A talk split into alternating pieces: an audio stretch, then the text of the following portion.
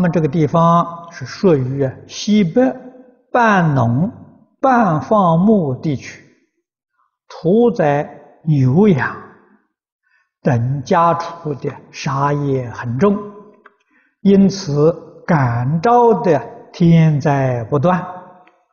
但是放生说这一类众生的条件有限，限心有余而力不力不足。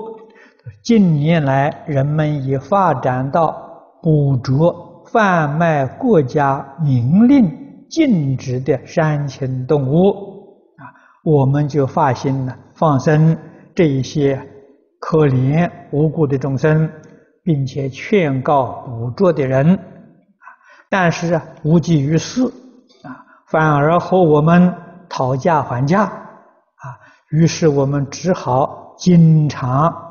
换人去啊，仍然被敏感的贩子认出啊，这是放生的人。他们发现有销路啊，可能就更加积极的捕捉。所以人们说，你们放生的人越买呀，这个就越多啊，他们捕捉呢也就越多。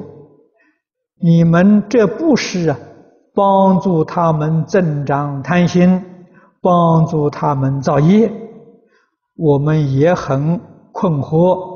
不去放生，实在于心不忍，是该怎么办啊？请你老人家开始。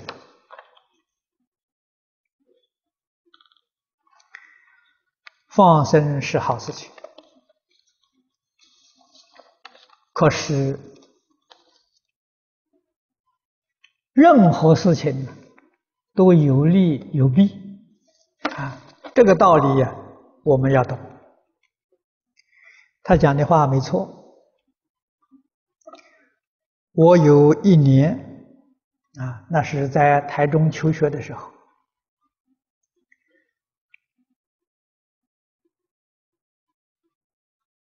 台中。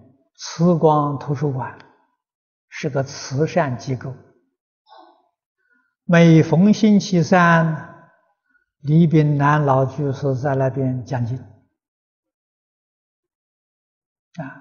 曾经有过一次，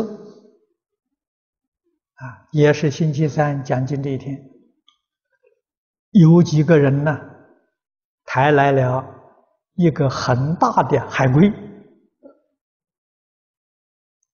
抬到这个门口，问有没有人要买放生啊？就大家一看，哦，那么大的龟，好大的是吧？所以大家就是立刻就凑钱了，把它买下来。啊，买下来第二天呢，就放生去了。下个星期三呢，啊，他又搞一只来了。啊，这个啊也还不错，有些人把它说这个买了放生了。李老师就警告了：下一次再来，千万不要买啊！你们肯买呀，他每一个星期他都去抓去；不买了，他就不抓了嘛。果然到了第三个星期，他又好像是来了两只还是三只，不买了啊！所以以后就没有了啊！我们要懂得这个呃这些人的心理。所以佛教给我们放生，是我们平时居家啊。你们常常到市场上去买菜，偶然看到很活泼的这些动物，啊，你仔细去观察判断，它决定可以能活得下来，你就买。看到的时候，如果买下来再去放生，已经不能活了，你就不要买。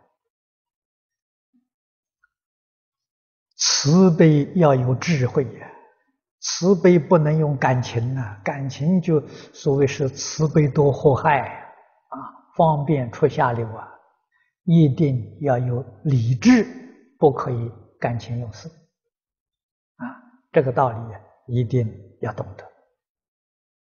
啊，所以遇到这些捕捉啊，这些山里面这些动物啊，你们常常买着。买去放生呢他就常常去抓嘛。啊你不理会呢他以后看到没有销路啊他就不去抓了。所以要懂这个道理啊。